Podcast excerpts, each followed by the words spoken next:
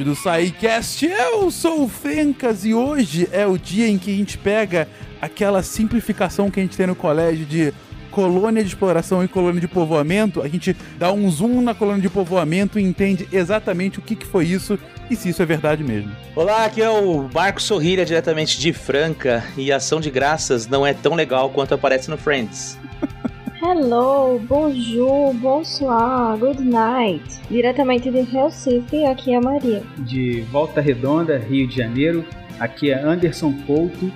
Lembre-se, Estados Unidos da América e não América dos Estados Unidos. Olha só que anti-imperialista. Comunista, hein? Comunista. Olha só. Dá pra sentir o cheiro daqui, tá ok? salve, salve, gente, amiga da ciência. Direto de Nova Canaã, aqui é o amortizador William Spengler e Join or Die. De Gaspar Catarina, aqui é Marcelo Guaxinim e Don't Speak English. Desculpa, Kemi. é verdade. Você está ouvindo o Psycast, porque a ciência tem que ser divertida.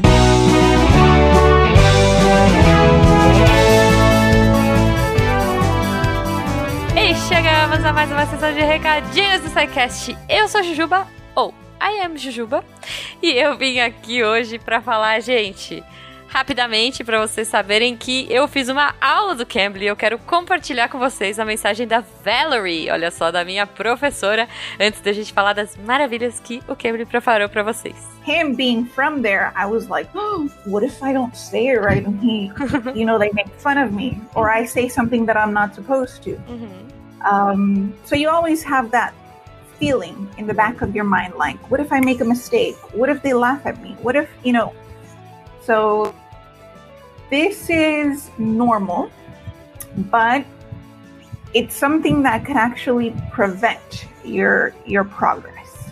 Hmm. If you're constantly thinking like, "Oh, I'm going to make a mistake. Oh, I'm going to make a mistake." You're going to make a mistake because of the pressure that you're feeling.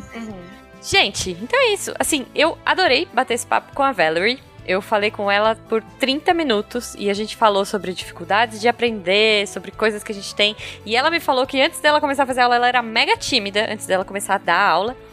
E ela fez, olha aí, uma aula. Ela fazia na faculdade uma aula de português. E quando ela soube que o professor era de São Paulo, ela ficou super apavorada. Falando: ai meu Deus, e se ele. É, e se eu falar alguma coisa errado? Ele vai rir de mim, ele vai achar que, sei lá.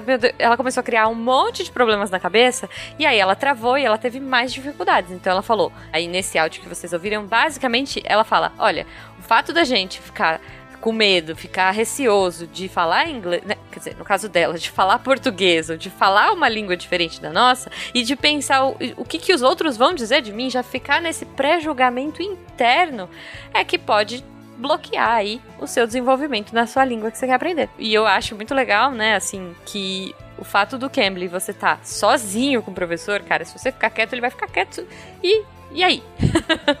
e uma coisa que ela falou muito legal também, que a gente não conseguiu pôr aqui no áudio, que ela falou para mim e ficou na minha cabeça, foi uh, o fato da gente fazer o Cambly do jeito que a gente quer faz a gente cortar etapas se a gente não precisa. Por exemplo, se eu não preciso de gramática, para que, que eu vou ficar lá três anos estudando gramática, sendo que eu só quero a conversação? Ou ao contrário, se eu já sei conversar mais ou menos, mas a minha gramática é meia boca, poxa, eu vou conversando ali ela vai me corrigindo. Então, assim, é muito legal, cara. Essa aula foi super bacana que eu fiz com a Valerie. E o Cambly quer que você, ouvinte, tenha uma experiência parecida com a minha.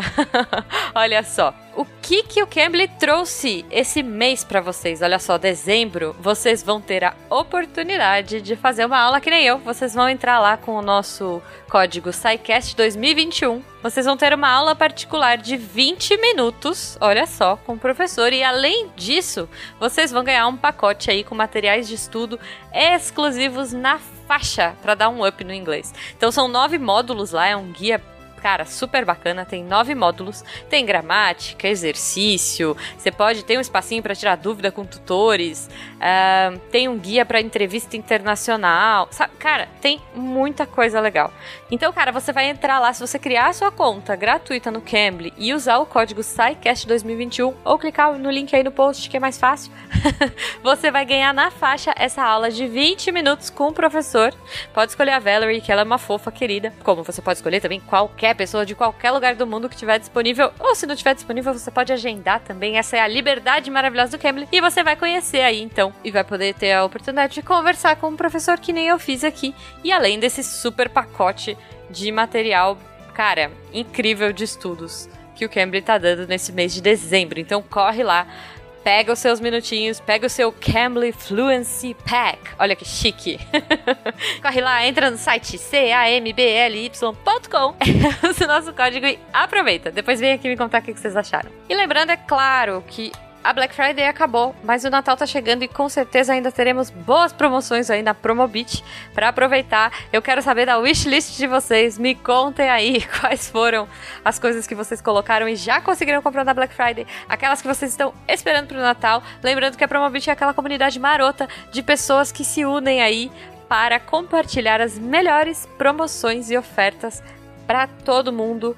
Lembrando, claro, que todas as promoções que estão lá são verificadas, então você pode ficar tranquilo que não vai ter coisa, cara, você não vai encontrar uma furada ali no, no Promobit, tá? E óbvio, se você ainda não achou alguma coisa ali naquela lista infinita de ofertas que tem todos os dias, você pode colocar a sua palavrinha-chave na lista de desejos e esperar que quando ela entrar numa promoção, você vai automaticamente receber um aviso aí, principalmente se você tiver o aplicativo que facilita muito, você já recebe por push, olha só Então, vai aparecer lá no, no seu celular bonitinho. Você corre, clica e aproveita a sua oferta. Cara, não perde tempo. Instala o aplicativo aí do Promobit. Mande amor pro Promobit nas redes sociais. Fala, eu vim pelo SciCast, eu vim pelo Deviante. E, cara, eles são muito, muito queridos. Eles apoiam a Podosfera como um todo. Então, não deixem de mandar o seu amor para eles. Tá bom? Então é isso, gente. Olha aí. É, não deixem de fazer a sua aula teste no Cambly e, claro, de ir lá e ver suas promoções na Promobit. A gente se vê na semana que vem, lembrando que aqui no finalzinho tem os recadinhos da Deb, que a gente pode se conversar aí, olha só, você pode entrar em contato com a gente pelo e-mail contato@sicast.com.br, naquele fala que eu discuto, ou pelo arroba Portal Deviante nas nossas redes sociais, Twitter e Instagram claro, lembrando que a melhor forma sempre de trocar ideia, GIFs, dúvidas e informações é aqui no post do episódio. Entra lá no site do Portal Deviante, entra lá, clica nesse episódio do dia que com certeza você vai encontrar amigos e vai tirar dúvidas e vai se aprofundar ainda mais nesse tema de hoje, tá bom? Então, ó, beijo para vocês, até semana que vem e see you soon!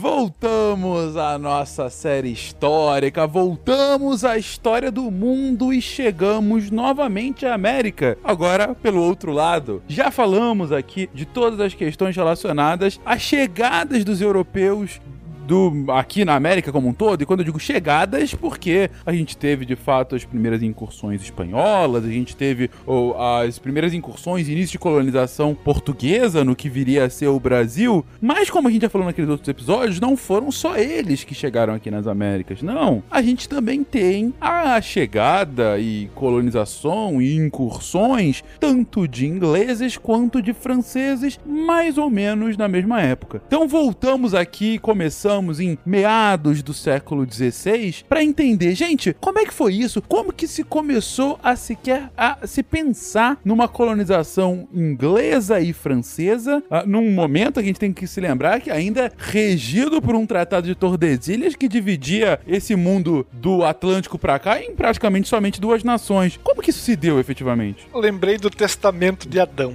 é exatamente o que eu pensei que. Eu acredito que antes de chegar no século XVI e XVII nós temos que regredir ainda mais. Porque, para entender os princípios da colonização do norte da América, nós temos que analisar um pouquinho os antecedentes dos países de onde essas pessoas partiram, notadamente os Estados Unidos e a França, que é o nosso alvo hoje. Então, para que a gente possa compreender como se deu esse movimento de ultramarinho em direção ao outro lado do Atlântico, eu acho que é necessário dar uma passadinha, ainda que de leve, na história da, da Grã-Bretanha, da Inglaterra e da França, numa época imediatamente anterior, para que daí sim nós possamos fincar a nossa bandeira aqui. Vamos lá então. Como é que estava Inglaterra e França nesse no século XIV, século XV, para ter culminado nesse ponto? Bom, quando a gente fala em colonização da América, normalmente nós lembramos de Portugal e Espanha, uhum. já que a América do Norte fica um pouquinho deslocado nós temos que também pensar que a Inglaterra ela demorou muito mais tempo para conseguir uma certa estabilidade política, muito diferente do que aconteceu com a nossa pátria mãe, Portugal,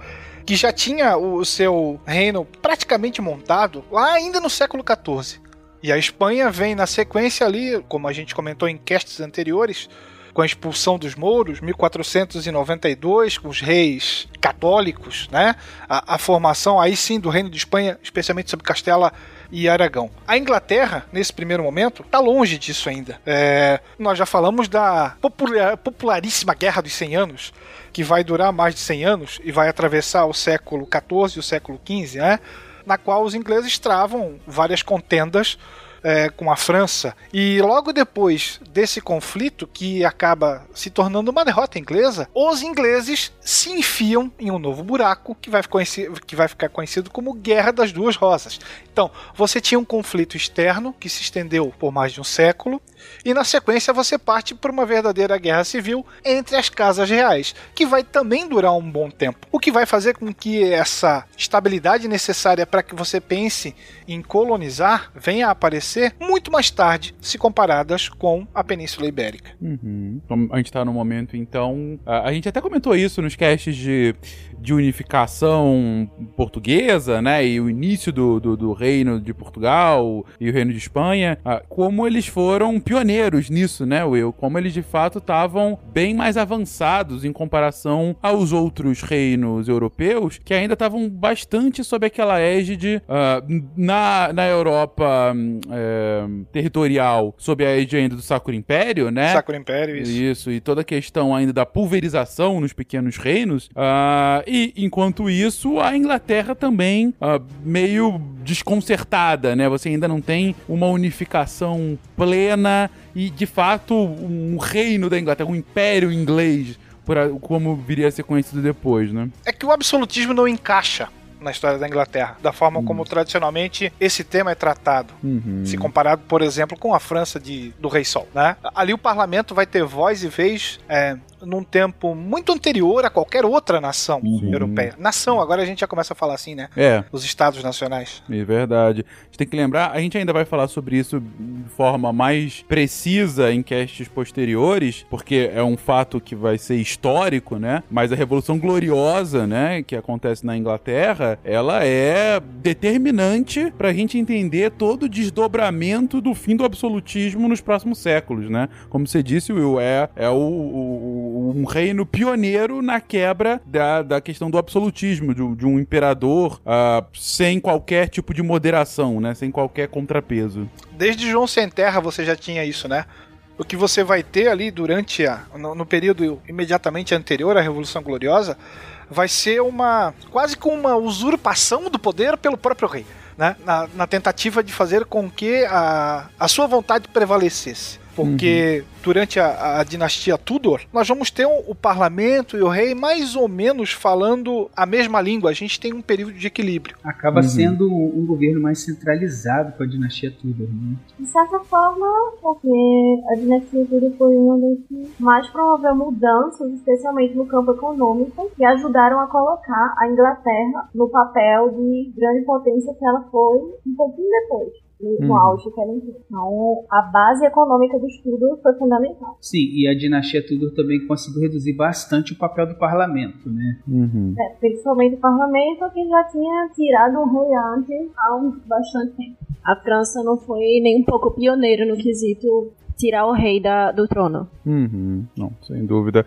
Bom, então a gente já colocou aí o, esse cenário europeu às vésperas do século XVI, que é tão importante justamente por conta da chegada dos europeus ao Novo Mundo, né, às Américas, uh, e o porquê do pioneirismo de Portugal e Espanha. Mas ainda assim, algumas décadas depois, eles começam a não ter mais toda essa dianteira. Você tem a efetiva uh, exploração além mar de, de Inglaterra, de França, de Holanda, que ainda não é Holanda, Países Baixos, os reinos dos Países Baixos. Ainda não é Holanda, não, não é Holanda até hoje, né? Enfim, Barbado que não está aqui para não deixar a gente cometer esse erro pros amigos neerlandeses deles. É Netherlands. É, exatamente. Mas. Mas então, gente, qual é a, o momento em que eles de fato se lançam ao mar e, e, e conseguem quebrar esse monopólio, esse monopólio ibérico? Ainda tem uns ingredientes que são essenciais para que esse movimento frutifique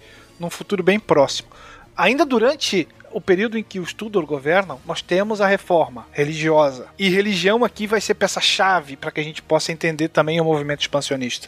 Né? É, você vai ter uma pulverização de vários credos cristãos, notadamente é, aquela quase como uma amálgama que o, angli, que o anglicanismo vai apresentar, uma, uma mistura de, de, ritos católicos, de ritos protestantes, na qual uma das seitas que vai acabar se sobressaindo vai ser a chamada dos puritanos, que viram para cá, para América também. E a gente também vai ter a, a questão da, da, mudança, especialmente na área rural. É reflexo da área econômica também, né? Na qual esses agricultores vão passar, devido aos cercamentos, aí a gente vai ter expansão da, da lã, eles começam a ir para cidades. E essas cidades começam a ter um número cada vez maior de pessoas, né? E se até hoje nós não estamos preparados para uma grande migração, imagina lá no século XVII o quão caótico não seria isso. Uhum. Então, aí esse movimento, esse o primeiro movimento do mundo, né, de, de larga escala de êxodo rural, né, acaba tendo o seu início mais ou menos nesse momento, né? Então, e, e, com isso, então a gente tem essa superpopulação nas cidades aqui na Inglaterra é algo realmente relevante, mas acaba tendo uma relação de fato com o seu, a su, suas aventuras além mar? É, na verdade, essa população que se sentia oprimida de certa forma, né? Os puritanos ali, os calvinistas que na Inglaterra eram chamados de puritanos, ao se sentirem oprimidos, eles começaram a procurar um, um, uma saída, né? Um novo caminho para uma nova vida num ambiente completamente diferente. E a América se mostrou esse caminho. Né? Mas é só ali sob o reinado da Elizabeth I que o Sir Walter Lake se lança ao mar em três expedições para começar a explorar o território que viria a ser as primeiras colônias inglesas na América. Né? Três expedições, uma em 1584, outra em 1585 e a última em 1587. Particularmente o território da Virgínia. Porque o Will tem razão ao colocar essa questão da discussão religiosa na Inglaterra como um dos elementos centrais, né, para a gente entender também a colonização da América inglesa. Até porque toda a discussão que nasce do liberalismo com o John Locke é justamente essa discussão a respeito de impor limites ao governo sobre a vida das pessoas. E uma das principais temáticas que ele vai se dedicar a, a, a, a pensar é justamente a discussão em torno da liberdade religiosa, né? Então, ah, quando isso começa a, sofrer uma, uma espécie de reviravolta, isso vai ser um, um elemento que vai levar não apenas os, os, os puritanos, mas também os, peri, os peregrinos, né? Que na, na Inglaterra nós chamamos de separatistas, Perfeito. a saírem da Inglaterra, né? Vou primeiro para Holanda, que não era Holanda, já explicamos, é, e depois irem para Massachusetts. Só que isso explica uma parte da colonização que é o que a gente chama de Nova Inglaterra, né? Então quando, quando é, o Anderson fala do, do Sir Walter Riley, né? Nós estamos falando isso antes desse contexto, né? De, de perseguição religiosa e tudo mais. O que demonstra já de cara que a imagem que nós temos da colonização é, britânica é, na América não é só dos puritanos e não é só aquilo que, que se consagrou, é, inclusive no South Park, né? Com os, os, chape, os chapelões, né? É, que isso é muito da Nova Inglaterra, né? Do, do lugar que, onde hoje está Boston, uh, e, e, que é diverso. Então, assim, por exemplo, esse tipo de colonização do Walter Riley, Riley, é Riley não sei exatamente como pronuncia o nome dele, lembra mais as cartas de concessão, por exemplo, para exploração. A rainha concede a ele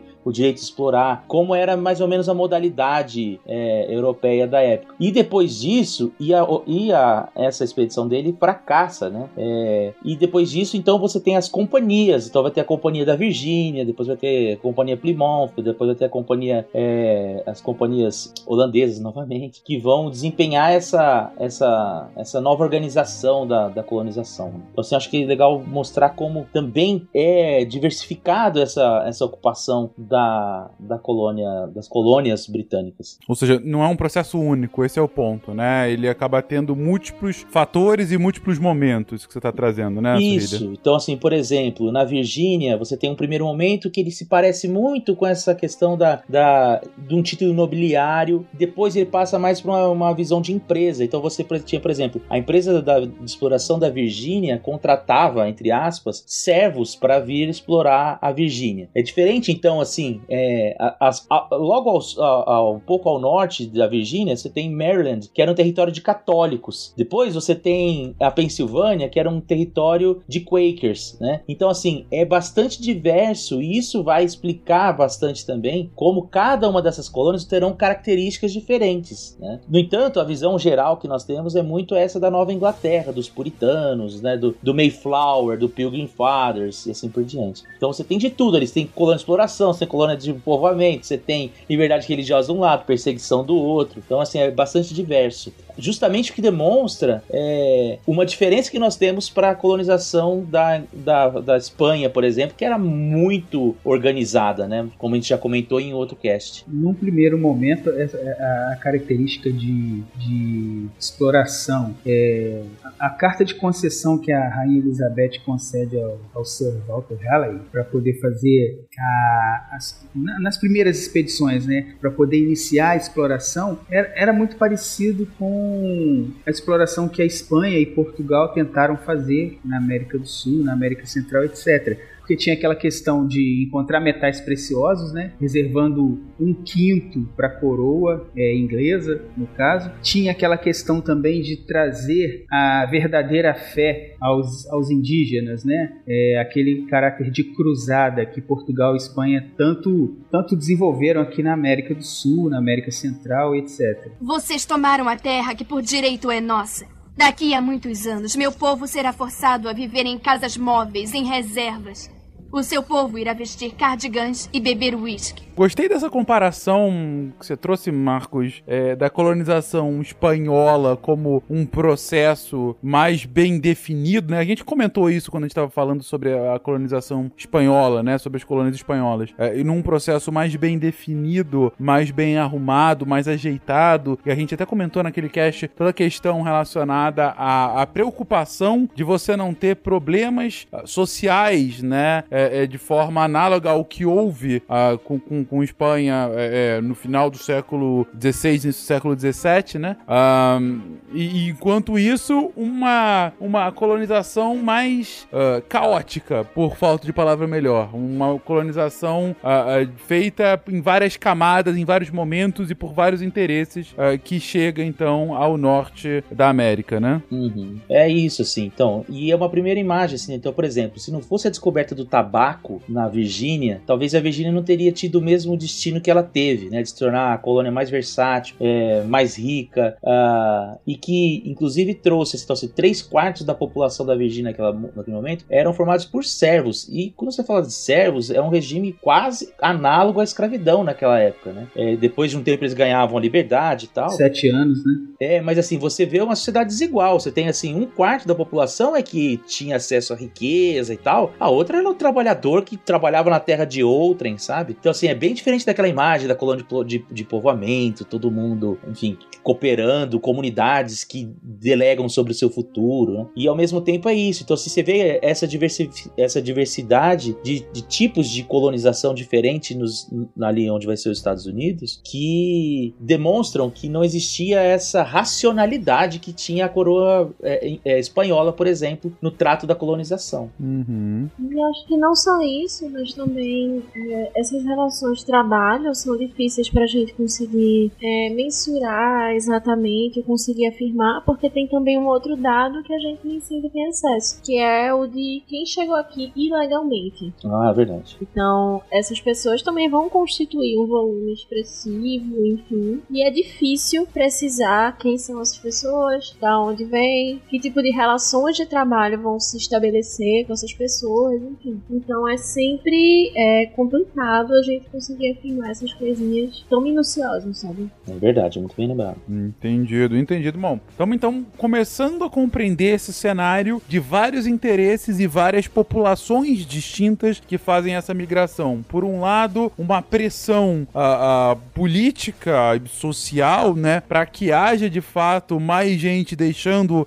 a ilha inglesa ante essas novas movimentações sociais que a gente está percebendo.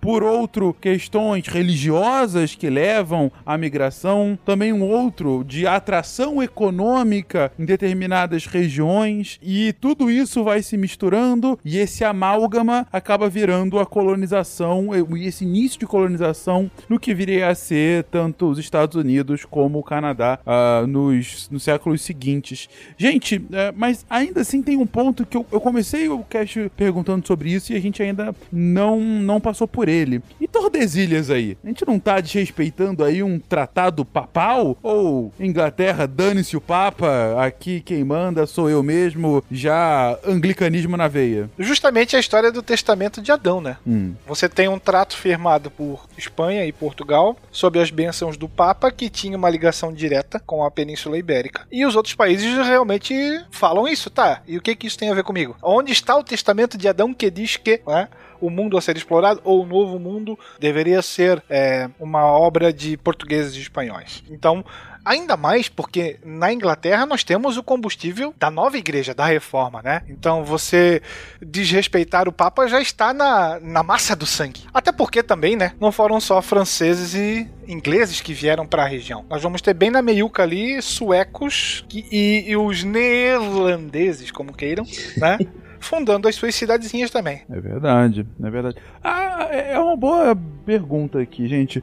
Ah, os suecos, no momento, têm um, um processo de colonização de forma assim bem definida o, o, que que acontece porque de fato a gente tem uma colônia sueca ali na, na meiuca né do que hoje é os Estados Unidos mas é, é, é de fato um, um, processo colonizatório similar ao, ao, dos demais países europeus? Não era um empreendimento de Estado, vamos dizer assim, né? Eram uhum. empresas, na verdade, né? Mais ou menos como você vai ter ali a Companhia de Londres e, e a Companhia de, de Plymouth são empresas, são interesses tocados por particulares, não são mais nobres, como foi lá com o Walter Riley, né? Uhum. Agora são particulares que tocam. Então, é, você. Quase 70% mais ou menos se conta dos que vêm para cá ou dos que vão para lá, melhor, vem no regime de servidão. Você está trocando a sua passagem por um período de trabalho é, obrigatório nas terras de alguém, justamente para fazer valer essa troca. Por isso, esses caras que vêm assim são chamados de amortizadores, né?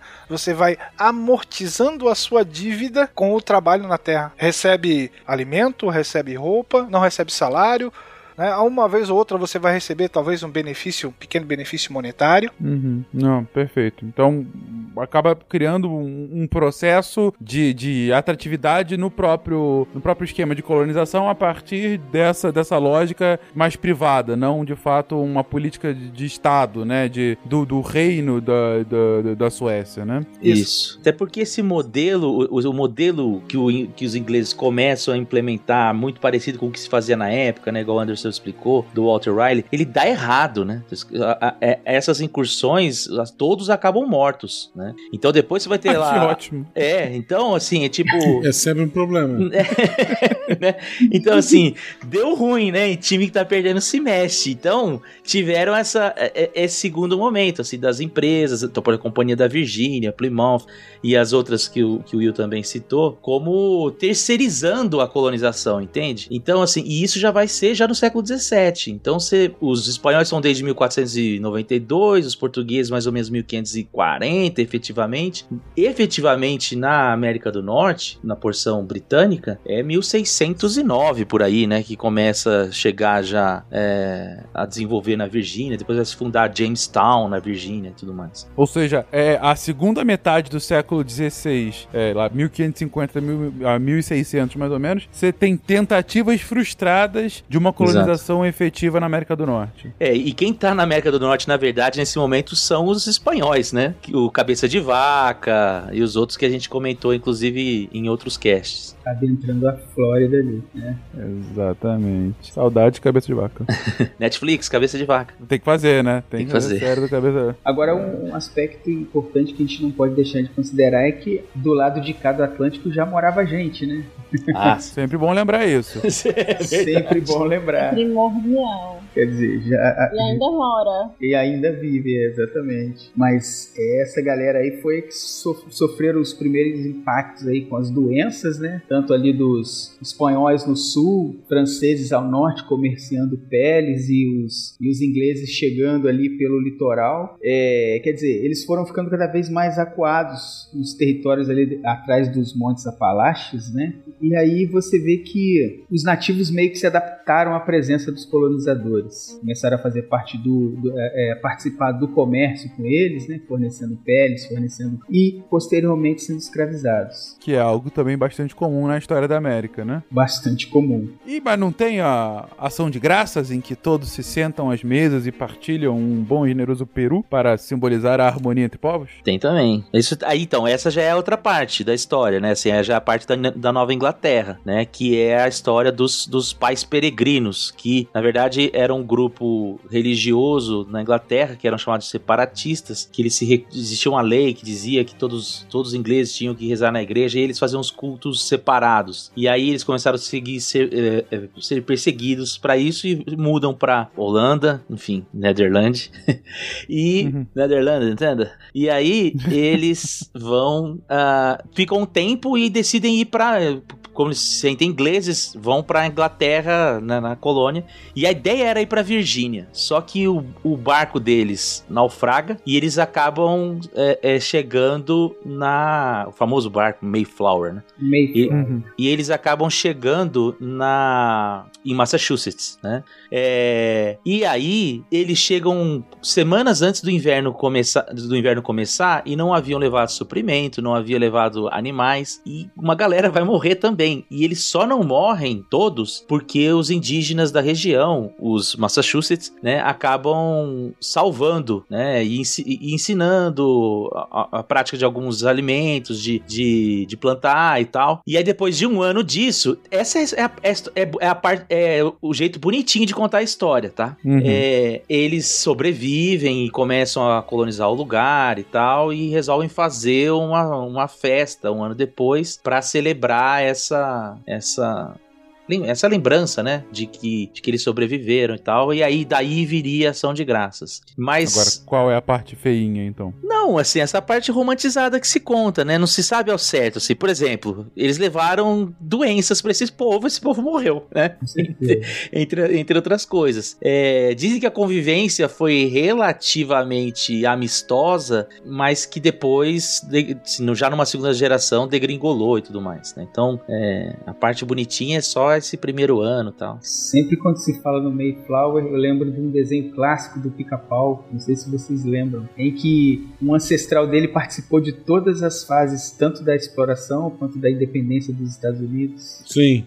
Engraçado que eles não se chamavam de pilgrims, eles não se chamavam de peregrinos. Isso aí foi surgir só em 1800, já na construção de uma de uma de um imaginário é, da Nova Inglaterra a respeito do que é ser americano, o WASP e tudo mais, que aí vai se falar, vai se usar esse nome Pilgrims, né?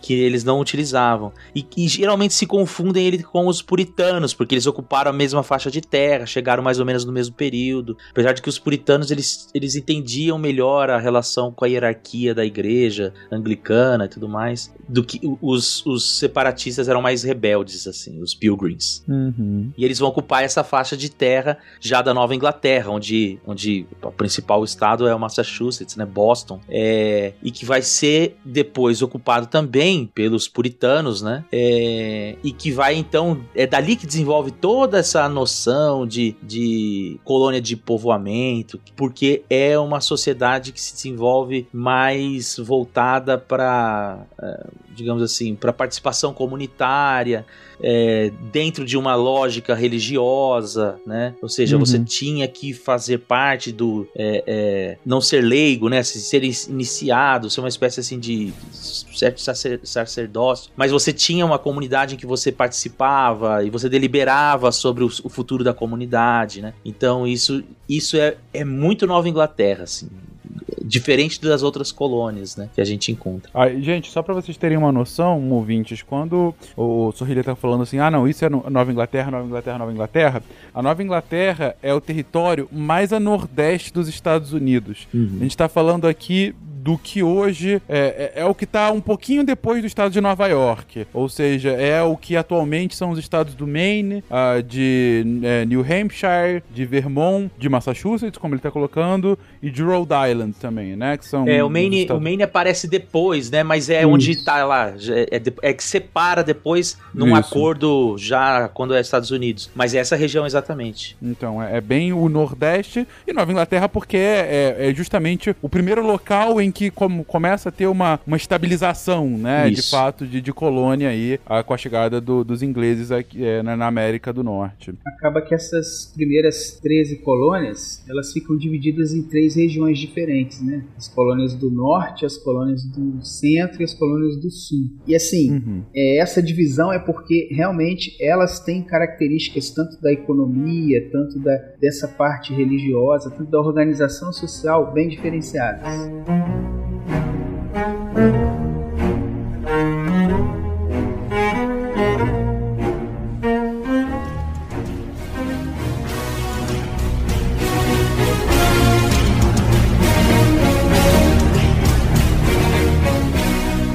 A gente volta aqui nesse tema de 13 colônias daqui a pouquinho, continuando aqui na pauta, mas já pra ter, é, co- como o Anderson comentou agora, é, não são só essas colônias da Nova Inglaterra, você tem ainda outras divisões territoriais aqui eh, que vão ser posteriormente explicadas. Mas eu volto então aqui somente pra acabar a questão de, de contexto local. A gente comentou sobre todas essas ah, peculiaridades que estavam acontecendo na Europa no momento, né? E aqui focado na Inglaterra, essas questões de conturbação social, de questões religiosas, ah, de, e, e também um ponto fundamental para entender são as próprias conturbações políticas que estão associadas àquele momento, né? Ah, e a gente entra aí do século XVI para o XVII, essa virada de 1600 e pouquinho, a Inglaterra está passando por um início de uma revolução silenciosa ou às vezes não tão silenciosa, né? Está mudando um pouquinho o, o patamar do que é de fato é, o que vai ser futuramente a Inglaterra, né? Você tem a morte do rei, né? Uhum.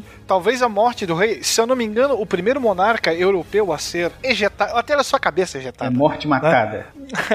É, e querendo ou não, essa morte do rei, ela acaba representando quase como um elemento da cultura política da Inglaterra, né? Porque o rei não é aquele cara que pode fazer o que bem entende, o que tudo quer. E do outro lado, você tem o poderio da burguesia sendo reforçado, né? Porque afinal de contas, ela a burguesia vai apoiar as medidas do, do Cromwell. Então, apesar de ser. bom, é radical, né? O negócio. Uhum. É extremamente traumático, né? É é um momento em que você tem um, um rompimento bem extremo com o que o absolutismo que, como você disse lá no início, né, Will, ah, não pegou na Inglaterra, né? Talvez aí seja a primeira, não sei, né? A primeira revolução burguesa esteja aí. Sim, eu acho que não tem nenhuma anterior, né? Não. E isso vai escandalizar o restante da Europa também, né? Uhum. Aquela questão do excep- excepcionalismo inglês sempre, né? Exato, é. Então você tem é, essa virada do século XVII, de 16 para 17, pô, você tem um monte de novidades aí, né? Uhum. É justamente essa instabilidade que vai servir também de trampolim para a vinda dos é, migrantes, né? Porque você tem instabilidade política, você tem instabilidade é, religiosa, que acabam servindo como plano de saída dessas pessoas e, consequentemente, a vinda para a América. Então, eu acho que é interessante a gente pensar que todos esses processos de transformações, né, que o Will está falando, inserem também já a Inglaterra e os ingleses numa perspectiva é, de modernidade, né, política, por exemplo. Assim. Então, por exemplo, a ideia de onde de, de que emana o poder do povo, a relação entre parlamento e, e congresso, é, parlamento e coroa e tudo mais, que vai ser importante para a própria compreensão compreensão de, das relações, né? Das relações políticas, das relações sociais e das relações de trabalho, que começam a se desenvolver então a partir de então e que vão influenciar de uma maneira de, ou de outra é, na, na própria colônia, né? Então se tem toda uma literatura Whig, por exemplo, ali desse momento pós-revolução gloriosa que contesta essa vinculação entre o rei e, a, e o parlamento como se fosse uma relação corrupta, né? É, que depois vai respingar nas colônias, né? Vão ser relidas quase um, um século depois para a época da, das independências, né? Então, uhum. assim, isso demonstra um tipo de, de de noção de modernidade, de qual é a relação do povo com o rei, do povo com o parlamento e tal, que vai também chegar na América, né, com esses, com esses imigrantes, com esses colonos e que vai dar então essa uma dimensão já de, de, de separação de poderes e tudo mais que é diferente do que você está do que você tá vendo em outros lugares da Europa e, e aqui da América também. Né? É, é, você tem uma, uma suspeição do absolutismo, né? Isso. É, é aquele é, que, que, que, o poder absoluto ele pode corromper absolutamente, né? Aquela frase famosa é, e que por conta disso ele não deveria ser ser, ser, ser pleiteado. Uh, e como você está comentando aí, acaba sendo um fato histórico recorrente. Ele embasa muito da própria independência dos Estados Unidos século e meio depois, né? Quando a gente está falando de, uh, de toda a questão do, do, do, de como o soberano inglês estava sendo de fato um, um, um, tirano absolutista contra esses, esses pobres americanos que não conseguiam trabalhar ante o peso do Estado. Uh, e ao mesmo tempo é uma, uma figura é, política recorrente na história deles até hoje, né? De, de, de, um, de, um, liberalismo, também vocês já comentaram isso antes, de como que há essa relação de que, é, é, bom, a própria separação de poderes, claro, uh, que acaba é, é, prosperando no país, mas, mas muito dessa questão do tamanho do Estado. É um debate muito presente na política americana, né? Uhum. É, do, do quão grande deve ser o Estado uh, e de que um Estado um pouco maior uh, já se aproxima, por exemplo, hoje do comunismo, né? É, então você expandir o seguro, se você expandir saúde pública, já é comunismo. Isso, exatamente. Então acaba sendo uma, um, um, um, tema recorrente na política americana e as raízes históricas estão justamente nesse momento da Inglaterra do século XVII, né? É interessante, por exemplo, Thomas Jefferson escreve um documento chamado Os Direitos, é, Rights of the British of America, é, em 1774, que ele vai falar do direito que eles têm de se autolegislar, retomando o processo de colonização, falando, olha, quando a gente gente chegou aqui, a gente não teve é, suporte nenhum da coroa. E isso nos iguala aos saxões, que quando também é, é, exploraram ter, é, territórios na Inglaterra, tiveram seu direito à autolegislação é, é, resguardado. Então, assim, ele volta a essa noção de que, olha, a, a, América aqui, as colônias foram feitas por pessoas que tocaram suas próprias vidas e tudo mais. então, assim, você percebe que tem essa, essa continuidade, né, igual você está falando falando, muito dessa, dessa noção do quanto o governo interfere ou dá suporte na vida das pessoas, ou quanto a vida das pessoas vai da sua, do seu direito a ter liberdade para ir em busca da, da, da felicidade, né? Pursuit of Happiness. Esse mesmo. Esse que é o um outro tema recorrente na política e no debate político norte-americano. Mas. O interessante também é que, eh, se a gente jogar um pouquinho mais à frente, ali durante o período da, da independência, você vai criar toda a figura de uma geni local, né? Uhum. Que vai ser o rei, vai ser a coroa que está nos oprimindo. É você vai o, o, rei é que vai pagar o pato, quando na verdade deveria ser o parlamento. É, é verdade. Dado que já era uma, um, um, um a, a Inglaterra da independência norte-americana já é uma Inglaterra não absolutista, né? Uhum. Em que o rei já não tem mais todo aquele poder. Claro, não tanto quanto hoje, mas já não era tudo aquilo, né? É, era ele ainda que indicava, né, o primeiro-ministro, né? Não era, o ministro não era votado, né? Não era escolhido. É, mas, quando a gente for falar de independência dos Estados Unidos, eu explico melhor porque esse ódio ao rei e não ao parlamento.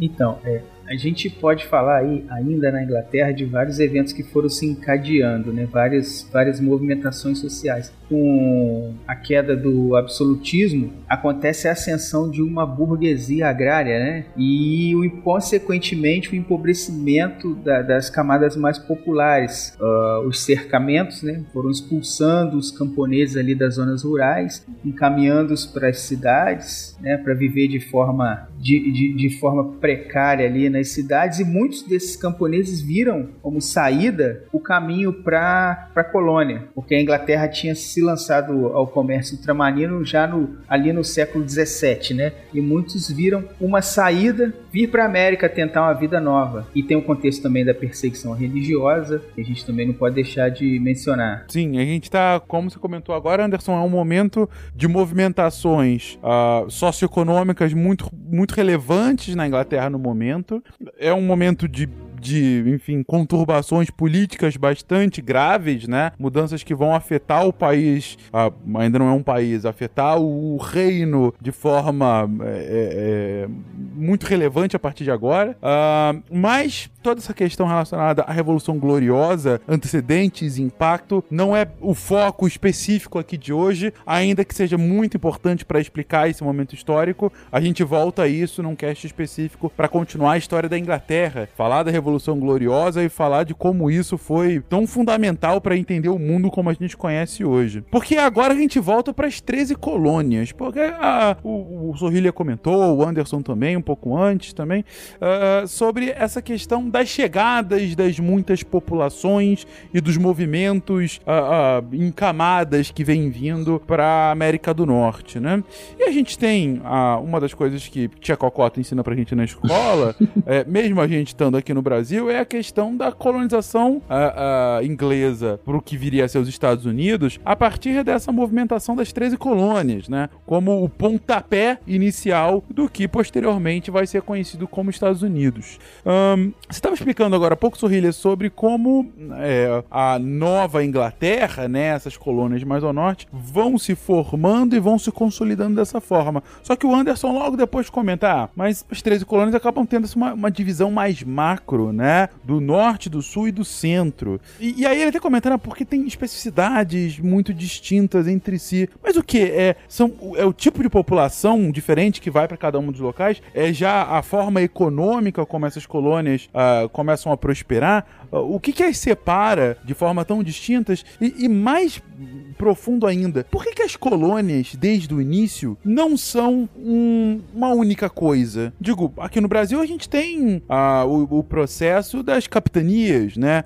Ainda que elas fossem separadas, elas não tinham bem uma autonomia. E essa autonomia é algo que depois da independência fica muito claro, mas mesmo aí já acontece. Por que essa separação tão grande, gente? É, basicamente porque você não. A colonização ela não foi pensada como um empreendimento é, estatal, né? Então, assim, ela não tem essa organização. Então você tem, por exemplo, então, assim, lá a primeira, a primeira que se dá com Walter, Walter Riley, né? É, da concessão da carta de exploração e tudo mais. E isso dá errado, né? Eles são mortos por indígenas, inclusive por nativos americanos. É, e aí depois você tem companhias que vão lançando empreendimentos, é, que vão atraindo trabalhadores ou de maneira, como já o Will explicou, né? É, para o trabalho como servos, ou então esses aventureiros, os puritanos, os pilgrims, que vão chegando em, em lugares e depois vão, vão acontecendo novas concessões de terra. Então, como por exemplo a Pensilvânia Pensilvânia para William Penn. Né? Ela tem esse nome por causa do fundador, né? É, que estabelece lá a ideia de que não haveria perseguição religiosa religiosa no, território dele. E isso atrai os Quakers, atrai os, os, os, alemães, né? Que também não são alemães, porque naquela época não existia Alemanha, né? E que vão participar, é, que vão participar da, da colonização daquela região. Aí, mais ao sul, você tem os, os espanhóis. Então, é preciso colonizar aquela parte, na Flórida. Então, é preciso colonizar aquela parte porque é, para não deixar que aquilo seja tomado, né? Então, você tem, por exemplo, já em 1733, aí sim você já tem a, a, a uma, uma, uma ideia né, da coroa que é fazer uma espécie de estado tampão, que é a Geórgia que recebe esse nome em homenagem ao rei George, né? Então, são processos que eles são eles vão partindo de demandas de particulares ou de empresas, é, ou então de concessões que o rei faz para particulares, né? E que vão então. E aí as características do que vai diferenciar também são influenciados por questão de clima, por questão de. É, é de vegetação. Então, por exemplo, você tem a fundação do, de Jamestown, na Virgínia, aí eles começam a plantar tabaco, 20, 12 anos depois chegam os escravizados, né? Ou seja, chegam os, os homens e as, e as mulheres escravizadas para trabalharem nas, nas, na plantação de, de tabaco. Aí mais ao sul, você vai ter é, também é, arroz, depois cana, né? Então, você tem uma, uma série de... Isso vai gerando uma diferenciação entre esses, esses tipos de colônias, né? Que é essa divisão que o Anderson já adiantou, né? Do norte, do centro, eh, na meiuca e os do sul. Meiuca é sempre um bom termo, e, e interessante, a, a, gente observa, às vezes não fica claro isso, mas as primeiras colônias que deram certo foram justamente as do sul, né? Uhum. Por causa do clima favorável ali para agricultura e etc. Vale salientar também que a maior parte dos países europeus, quando chega na América, procura primeiro por riquezas minerais, tipo ouro, prata, e o único que encontra diretamente é a Espanha, mas curiosamente é o primeiro a entrar em crise financeira, enquanto Portugal e Inglaterra conseguem manter certa estabilidade trabalhando com os produtos que podiam ser cultivados na terra, em vez da exploração mineral. Uhum. Bom ponto de, de, As ironias. Não é bem ironia, na verdade, né? Até porque você, até a, a discussão, o debate econômico depois mostra que o metalismo em si é um negócio que não faz muito sentido, né? Só que na época não se sabia isso porque não existia economia como disciplina, né? Exatamente. Então, enfim, não, não tinha como saber horas. Se eu estou acumulando metal aqui, eu devo ser um país mais rico. Mas a noção de inflação ou uh, de, de, valor da sua moeda, né, um poder de compra, coisa do gênero, era algo ainda muito distante de qualquer realidade do século XVI, né? Uhum. Você não tinha ainda Adam Smith, David Ricardo, no máximo você tinha o início dos fisiocratas aristocratas na França, mas isso não, não faz sentido pra gente falar aqui agora.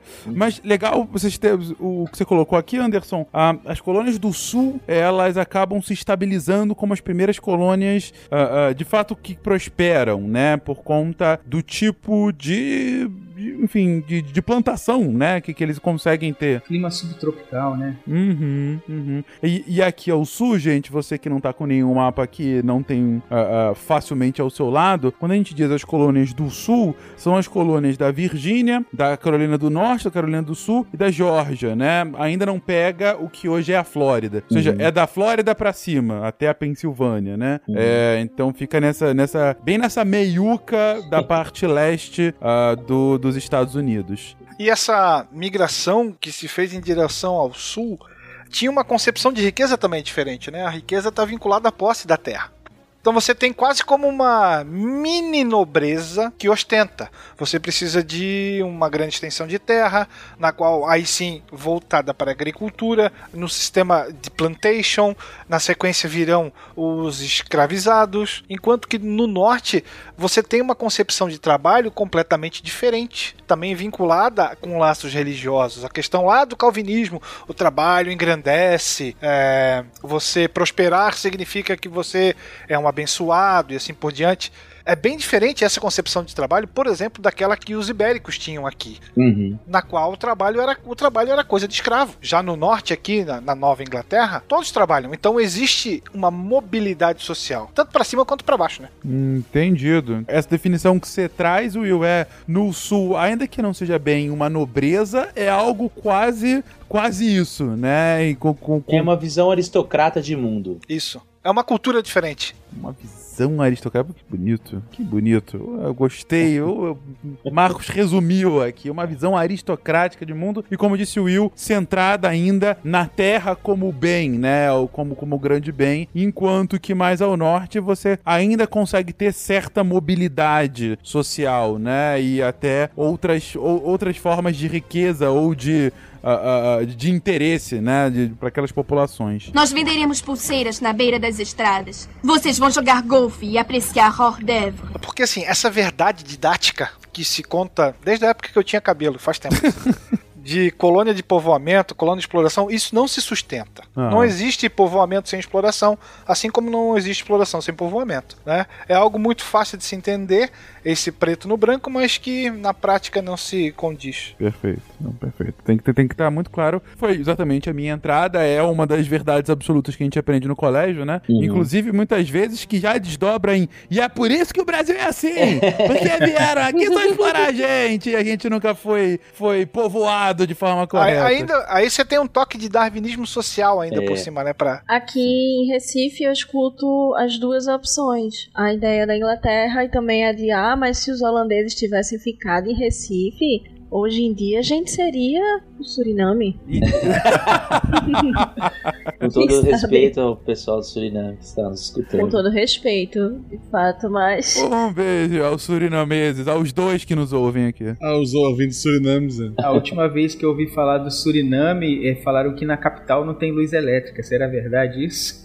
É, não, não, não, não espalhemos mitos É. sobre o Suriname, os bravos surinameses e nossa querida Paramaribo. Para É, mas, mas continuando aqui, voltando à América do Norte, mas muito bom que você comentou isso agora, Will. Realmente, a gente tem que é, é, finalizar com esse tipo de, de mito, né? Eu sei que é uma. É quase que um- uma bengala de didatismo para você tentar explicar o porquê que as colonizações foram diferentes no Brasil e nos Estados Unidos. Mas aí é uma super simplificação que leva a essas conclusões absolutamente equivocadas, né? Como, como você comentou, não só uma questão de darwinismo social, mas quase como de determinismo né, mesmo, né? Sim. E assim também, né? Como se fosse fácil o cidadão atravessar o Atlântico, explorar e voltar. É. É, Sim. o tempo né? todo. Quase como se ele tivesse um Concorde à É uma disposição. noção de empreendimento muito já nossa, Nem né? parece que é um ano pra ir. É, É. exatamente. Não, aí eu coloco aqui no meu container e aí É. eu consigo levar de volta pra, pra Europa, né? Mas enfim. Não, e assim, a própria noção, como o Will falou, por exemplo, então assim, esse pessoal, é, ah, mas o pessoal da Nova Inglaterra, eles tinham um senso de comunidade, eles deliberavam conjuntamente sobre o futuro deles, e aí todo mundo trabalhava, e aí tinham os, os é, na Nova Inglaterra eles faziam bastante whisky, né? Você tinha as, as como chama? Os moinhos lá de whisky, esqueci o nome do, do, não é alambique, tem um nome. É, mas assim, eles têm que derrubar árvore pra fazer barco, né? Eles têm que eles têm que explorar a terra também pra para serem para povoarem o negócio, né? Então não faz não faz o sentido. William Penn não vai sair correndo de lá? vai? Então, tem perseguição. É, exato. Aqueles que, que, que, não, que não se adequam, ou aqueles, os hereges, né? Exatamente. Uhum. O Fencas mencionou agora há pouco o mapa né, das 13 colônias e o Sorrilha falou sobre a riqueza baseada na conquista de território. E se a gente observar esse mapa, a gente vai ver que essas 13 colônias elas estão exprimidas ali no espaço que, se você for considerar o território dos Estados Unidos hoje, né, é um espaço Uhum. muito pequeno. É, eles estavam limitados ali a oeste pelos Montes Apalaches, né, no norte, ali no, no, no centro, no norte, e no sul pelo rio Mississippi, que além, além dessa, dessa, é, dessa fronteira natural, a gente tinha ali os territórios já explorados pelos franceses desde o século XVI, né? Uhum. e também os povos nativos. Eu escutei um historiador há pouco tempo comparando essa expansão territorial dos Estados Unidos à expansão ter- territorial de Atenas, que foi- foram conquistando territórios e anexando até se tornar um, um- até assumir o poder num território maior, né? Ou seja, vai começando de pouquinho e, e, e, tomando o restante do território, ou, ou tomando, ou conquistando, ou comprando, né? Ou no comprando. caso americano. Essa noção de, de comprar território é um negócio muito maluco para os dias de hoje, né? Não sei se vocês concordam comigo ou não, mas sempre quando eu ouço, ah, não, e aí os Estados Unidos foi lá e comprou o Alasca da Rússia. Como assim você comprou um território de outro país? Mas enfim, é, é outros momentos. Eu acho que tem duas coisas que me deixam muito chocadas na história da América América, que é justamente essa questão de compra de território e a questão do Brasil ter que pagar uma indenização por se tornar independente. Eu acho que são duas coisas que eu acho super. É, é meio diferente, né? A gente pagou indenização, é verdade, cara. Curioso, curioso, no mínimo. Que vergonha, né, cara? Aí você tá falando aqui, ó, vendeu o Alasca, Rússia. O que é o Alasca pra Rússia nessa época? É, não, é verdade. Já era um, um paquiderme gigantesco, né? Um picolé. Picolé. um picolé, exato. É. Vale ressaltar que Manhattan foi comprada dos indígenas pelos neerlandeses por meros 24 dólares, se não me engano. 24 dólares assim. e muita pressão militar, né? Eles forçaram os indígenas a aceitar o acordo, né? E o exército em volta, né? Você quer 24 dólares? É, exatamente. Ou quer conversar com aquele pessoal ali, ó? É, começar. A política do Big Stick é. começa ali, né? Aceita as suas moedas. Eu sempre quis 24 dólares. Mas, assim, é interessante a gente falar, porque, assim, essa, essa ocupação de territórios e tal, né, vai redundar naquilo é, que a gente já falou no começo, que é o encontro com os indígenas, né? Que vai gerar, em alguns casos, alianças, né? É, seja pela, pelo empréstimo de armas para que eles guerreiem contra os, os seus inimigos, né? Se tornam aliados políticos. Outras alianças que se dão por interesses das próprias comunidades, né? Então, por exemplo, você tem o caso lá da Pocahontas, que o, o pai dela percebe que, o, que os ingleses conseguem é, sobreviver, assim, tem é, é, acesso a um tipo de plantação diferente e tal, e ele vê naquilo uma expertise que ele pode, que ele pode ganhar vantagem, né? E depois, quando o John Smith vai embora, eles são todos aniquilados, né? Enfim. É, mas essa relação, isso vai levar inevitavelmente a esses, a esses contatos e aos confrontos, né? E aos conflitos. A maioria, oito partes dos. eram aproximadamente. Quando os, os, os ingleses chegam, eram aproximadamente. Tem gente fala de 2 a 10 milhões de, é, de indígenas na América do Norte. É, então vamos trabalhar com a metade disso, né? Então, assim, 5 milhões. Desses, quase que 8 é, foram. É, 80% é, foram. foram não dá pra falar que é dizimado, que dizimado é 10%, né? Foram. acabaram morrendo ou por conta da, da, do contato com as doenças ou então por conta de guerras, de conflitos e tudo mais. Acho que essa é uma parte importante para a gente falar da, da dessa colonização. Né? Alguns historiadores colocam entre 4 milhões e 4 milhões e meio de, de, de indígenas. É, os primeiros números chutavam 75 milhões. Aí eles Epa. falam assim, alguma coisa entre 2 e 10, né? Então assim, 4,5. É bem preciso. Uhum. 4,5 de indígenas mortos por conta desse contato, que, como a gente já comentou nos casts passados, acaba sendo parte integrante da história da América, né? Dos povos ameríndios. Uh, da, da, América do Norte, Central e do Sul, como a gente viu, né? Alguns de forma mais abrupta, como na conquista espanhola, é, dos reinos do, dos astecas e depois do, dos, dos incas também.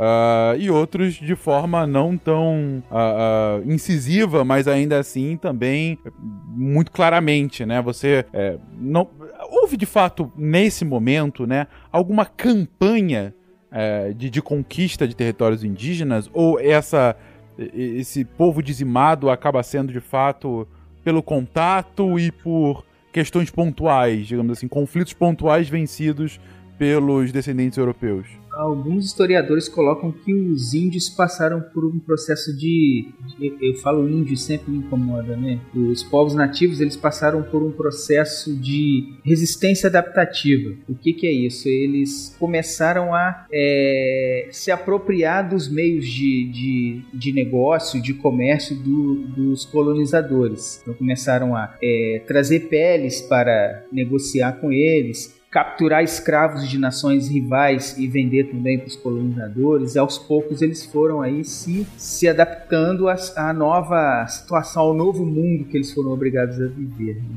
Uhum. Ou, ou, seja, não é só uma questão de dizimado, de, de povos dizimados, de mortos, mas alguns assimilados, no, no caso, né? Perfeitamente, perfeitamente. E você não tem uma preocupação em torná-los civilizados como foi, por exemplo, com os ibéricos, uhum. a questão da conversão e tudo mais. Não, o indígena é simplesmente excluído da colonização. Exato. E eu acho que um, um, livro que eu queria indicar aqui sobre essa questão do genocídio indígena nos Estados Unidos é o Enterre Meu Coração na Curva do Rio. Esse livro é, é super simples, super tranquilo, e ele reúne um relato de diversos e diversos povos indígenas da época e mostra os diversos mecanismos é, que os colonos se utilizaram para esse extermínio da população indígena. Então, como a gente tem pouca coisa é, de fonte diretamente deles que não tenha esse, esse olhar do, do, do colono sobre, é uma ótima indicação. Na época que a gente tá gravando, teve um tweet de, de um nativo americano que ficou bem famoso, assim, que teve muitos RTs no Twitter, que basicamente ele mostrava pesquisas no Google com nomes de tribos é, indígenas americanas e o nome acha carro, acha helicóptero. Ele, o, o a, a, tribo em si, a, a, procurar sobre a, sobre a tribo, se perdeu. Né? Porque o nome agora foi ressignificado, né? São outras Cherokee, coisas. Apache, Isso, ele, vários, assim, ele tem uma lista gigante de nomes de tribos indígenas, todos foram apropriados, em sua maioria para carro, né? Uhum. Mas também para veículos de guerra. Tudo se perdeu. Olha, interessante. É, na Virgínia, por exemplo, eles foram. Tiveram que fugir, né? eles, eles, tiveram que assinar um tratado é, em que eles se, se comprometeram a ir para uma reserva, digamos assim, que não é exatamente esse o termo para a época, onde hoje é West Virginia, né? Então, assim, eles. Aí, se você for pegar, depois de entrar na história dos Estados Unidos, desde ali. É, do Andrew Jackson já, você tem isso, né? Vai se empurrando pro oeste o indígena, e aí quando vai se conquistando o oeste, vai se promovendo novos encontros e novos conflitos. É, mas é isso, assim, então muitos tiveram que se deslocar e, e, e, perder a relação que tinha com a sua comunidade original, com o lugar, né, onde, onde nasceram e tudo mais. É, a, a legislação para os colonos falava sobre um certo direito de descoberta. Eles podiam se apossar de qualquer território território que não pertencesse a um povo cristão ou a um príncipe cristão. Ou seja, se não é igual a mim, pode matar ou pode expulsar. Exatamente. E sobre o que o Guaxa comentou, de fato, você tem aí essa deturpação, né, essa assimilação dos nomes, inclusive para estados e cidades importantíssimas nos Estados Unidos, né, uhum. como Iowa, Illinois, é, Wichita, enfim, e outros. Agora, eu, talvez o, o, o, o, caso mais, mais escandaloso é, não seja nem nos Estados Unidos, seja do Canadá, né? Em que hoje a capital do país é o nome de uma tribo indígena, que é Ottawa, né? Que é, ou Ottawa, como eles colocam, né? É, enfim, que, que é uma tribo indígena e hoje é a capital de um país é, quase que exclusivamente branco. Né?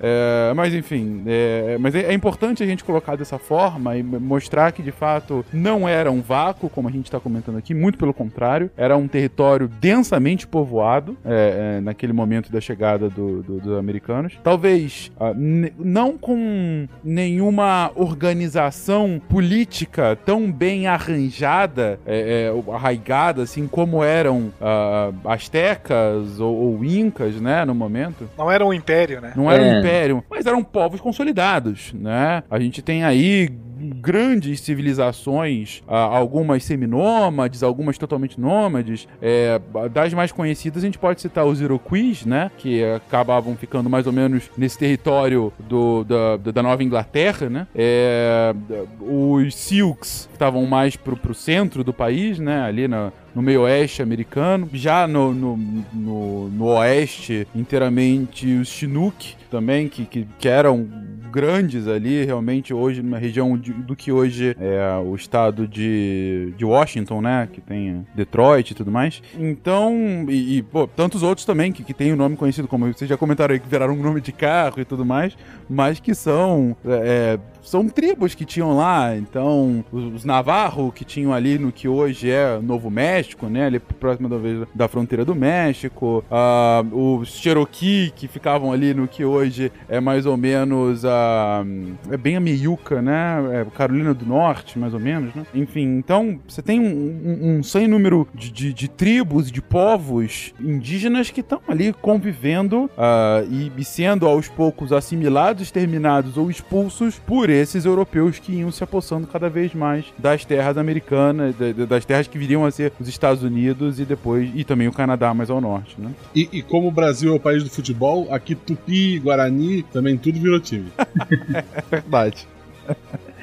É bem verdade. Então, é interessante se notar que esses povos nativos que viviam mais aí na meiuca do país, conforme vocês falaram, eles geralmente tinham alianças com os, os, franceses. É interessante que o senso comum não fala isso, mas a via de penetração dos franceses no território da América do Norte foi justamente do sul para o norte, entrando ao norte e descendo pelo rio Mississippi, o território ali da, da, da, da da foz do Mississippi, a Louisiana, né? O nome é homenagem ao rei, ao rei da França. E quando, quando a Inglaterra começa a avançar sobre esses territórios aí, é, após a Guerra dos Sete Anos, né? 1763 termina a Guerra dos Sete Anos, eles começam a avançar esses territórios para não criar mais tensão com os indígenas que anteriormente eram aliados dos franceses. Eles resolvem deixar aquele território reservado aos indígenas, ou seja, pertencia à coroa inglesa, mas era de uso fruto dos índios, do, dos, dos povos nativos. Já começa aí o primeiro ponto de, de, de tensão entre a coroa inglesa e os colonos, porque os colonos tinham total interesse em avançar naquela, naquela região ali, né? É, isso que vai redundar depois lá na Guerra dos Sete Anos, né? Na região Enfim. de Ohio,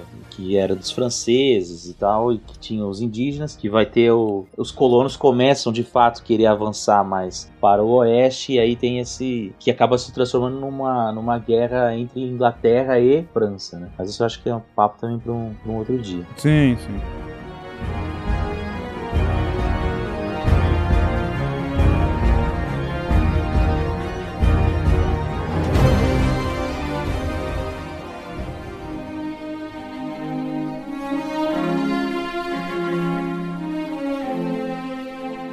Anderson comenta aí justamente sobre essa interação ah, que os colonos vindos da Inglaterra começam a ter não só com os indígenas, mas com indígenas que têm alianças com franceses. Inclusive, quando o próprio Anderson comentou um pouco antes que uma das barreiras para a expansão inicial das colônias inglesas eram não só é, é, acidentes geográficos, né, ah, como também a própria colonização francesa que se dava basicamente por toda a extensão do rio Mississippi. E gente, o rio Mississippi é um negócio espetacular. Para você que, que nunca ouviu histórias ou, ou entende a Constituição, eu sugiro fortemente que você pegue. Eu tava fazendo isso agora há pouco, né? Eu tinha feito isso há um tempo atrás, mas eu acho muito divertido.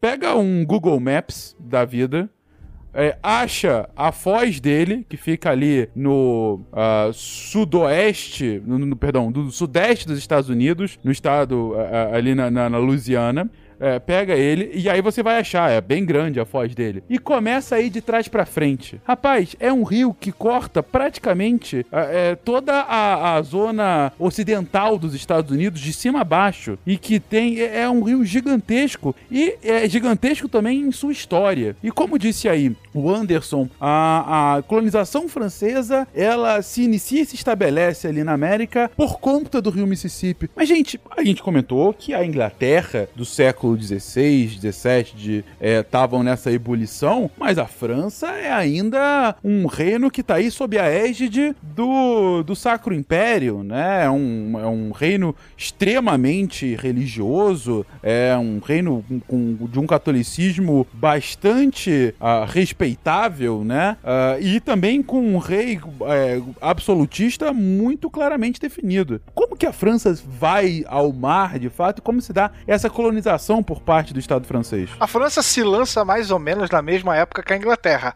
Porque, assim, é, você tem a, a, negação do Tratado de Tordesilhas novamente, né? É, e querendo ou não, a França é uma potência marítima ainda. Assim como suecos vieram para América, né? Neerlandeses vieram. Claro que a França vai também querer tirar o seu naco. É, é só lembrar da experiência, claro, isso vai se dar tempo depois.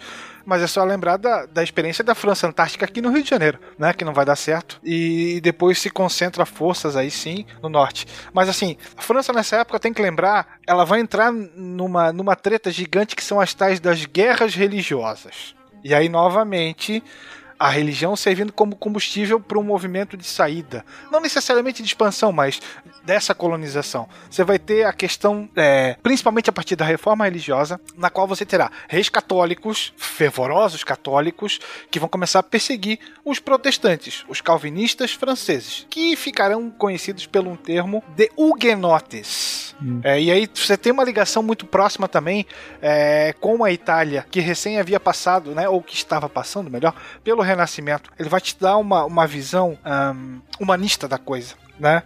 E isso acaba se tornando uma pedra no sapato para os reis. Então, esses huguenotes passam a ser perseguidos e eles encontram abrigo na América também, né? Ao norte da onde é, os ingleses chegaram, na região não por acaso vai ser chamada de Nova França, né, do Canadá. Uhum. Você vai ter um período de, se eu lembro de cabeça, de guerra religiosa é, de quase 30 anos, ou um pouco mais de 30 anos. Então não é algo que acontece hoje e não, é tem um tempo de. um lapso temporal considerável, né? Uhum. Então, ao longo de 30 anos aí, durante esse final do século XVI, ante questões religiosas também no seio da França, uma população acaba sendo é, convidada a se retirar, né? Acaba indo, indo buscar outros lugares em que eles podem professar a sua forma de fé católica, diferentemente dos católicos que venceram, vamos colocar assim. E você também, no início, tem essas expedições é, de reconhecimento, né? Né? Da mesma forma como é, o Walter Riley foi deslocado, você vai ter expedições francesas que vão é, aparecer pelo litoral para ver qual é, qual é, qual foi. Uhum. E aí junta-se a fome com a vontade de comer, né? Você tem de fato uh, um, uma aproximação cada vez maior ao território e aí um, um, lugar em que esse povo deslocado pode fixar residência para poder viver e professar sua fé de forma mais independente. É... Bom, bom, então a gente tem aí o, o início da colonização francesa no século XVI. Uh, ah, como disse o Will uh, e antes também o próprio Anderson, é, eles acabam chegando, é, é, eles têm uma, uma, uma, Eles acabam utilizando bastante o Mississippi como forma de, de ir uh, descendo, né, do, do norte, uh, de onde é o Canadá, até chegar ao Golfo do México ali. Mas como que se dá efetivamente? Digo, é também em ondas, como no caso americano, e, e o porquê das 13 colônias? Ou não? É, é, é alguma coisa que vem mais do Estado? Estado e que acaba, de fato, se fixando dessa forma. É, tem alguma diferenciação aí para a colonização inglesa? Você vai ter, por exemplo, a presença dos jesuítas, uhum. que vão fazer esse serviço que praticamente não existia nas 13 colônias, que é da cooptação e doutrinação dos nativos, né? Uma coisa similar ao que houve aqui. Mais ou menos, é. Uhum. E, e eles acabam tendo, então, um papel importante no próprio processo de colonização daquelas, daqueles novos povoados. Daquela região região, sim, região. exatamente. E, e, aquela região a gente tá falando aí do que hoje é o Quebec, né? Quebec, uhum. principalmente. Uhum. Que até hoje é um local onde se fala o francês, né? E que tem uma, uma diferenciação bastante clara pro restante do Canadá, né? Inclusive alguns movimentos separatistas históricos de, de, dessa província. Até porque essa região só vai é, passar para as mãos da, da coroa inglesa depois da Guerra dos Sete Anos. Né? Isso. Até então eram franceses, né? A Nova França. A Nova França. E mantendo ainda toda uma questão cultural, mesmo depois da, da, da dominação inglesa, né? Uma, uma, distinção do restante do país, né? Do restante do território, digo. Exato. Não, não, não, não por coincidência você tem dois idiomas oficiais até hoje. Sim, né? sim. É um país. Uh, um dos poucos países unificados que acabam mantendo dois idiomas uh, oficiais. Uh, é claro, o Brasil também tem dois dois idiomas, né? Mas não são concorrentes entre si, né? A gente tem português e libras, mas é, já, já o Canadá não, é realmente é o famoso Rai Bonjour, né? Em que os dois idiomas são idiomas do país. Eu sou favorável a gente voltar a falar o Nhengatu. O português Nhengatu, por que não, né? por que não, né? sempre uma possibilidade. É, e assim, e, e o território é, é, isso, né? Assim, não é só é, não é só o Canadá né? Assim, Nova Orleans não se chama Nova Orleans à toa, né? Sim. É, então, assim, mesmo depois da Guerra dos Sete Anos, que esse território passa para Inglaterra, onde é o Quebec, que você mencionou, né? Onde hoje é o Canadá. Inclusive, tem uma piadinha entre os, os, os americanos que estudam independência que falam de quem que é a culpa da independência. A culpa é do Canadá, como o South Park já ensinou, né? Tudo é culpa do Canadá. e, mas aí você tem uma outra faixa de terra que continua sendo de posse do, do Canadá, do Canadá, da França, né? Que é essa, essa região da Louisiana, que depois vai ser também, já que você gosta dessa história, vai ser comprado pelos americanos, né? Em 1803. É, é que eu gosto, eu acho fascinante é. que países compravam território há alguns séculos atrás. Não, essa história é fantástica. Se o Thomas Jefferson fala assim, ó, dobrei o tamanho do território sem dar um tiro. É verdade, é verdade. de certa forma, eu falo isso dos outros, mas o Acre não era nada muito diferente disso, né, gente? Ah, é... você lembrou do Acre? Exatamente. Aí a gente fez a mesma coisa. Barão Até hoje. Branco. Exatamente. Até hoje os bolivianos reclamam que foi por dois punhados de, de qualquer coisa e aí a gente ficou com, com Acre. E um cavalo, né? Não teve um cavalo? Exatamente. Um, e um cavalo no meio, é verdade, é verdade. Manco.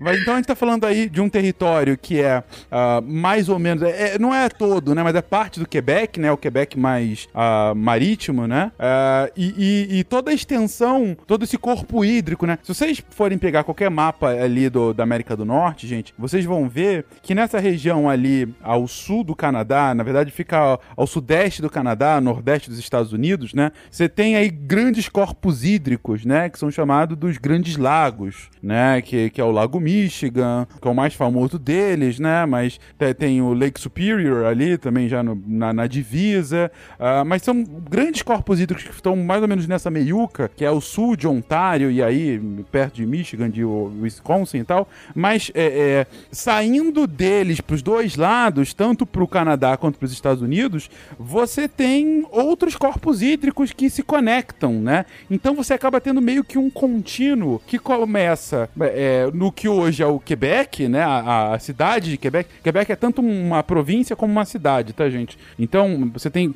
a capital do Quebec é Quebec, né? Que fica bem na, na, na foz uh, é, de, desse, desse rio. O Rio São Lourenço, né? Que vai ser a grande via Exatamente. de transporte para o, o, o interior do que hoje seria essa região dos Estados Unidos, né? Perfeito. A região do Mississippi. Exatamente. Então, e esse é o ponto. A França acaba controlando toda essa extensão entrando pelo Quebec, indo pelo Rio São Lourenço até as regiões dos Grandes Lagos e a partir do Lago Michigan descendo pela Louisiana, é, pelo, pelo Rio Mississippi até chegar no que hoje é Nova Orleans, né, que é a capital da Louisiana, que como já dissemos é, tem esse nome não à toa, uma homenagem ao Rei Luís.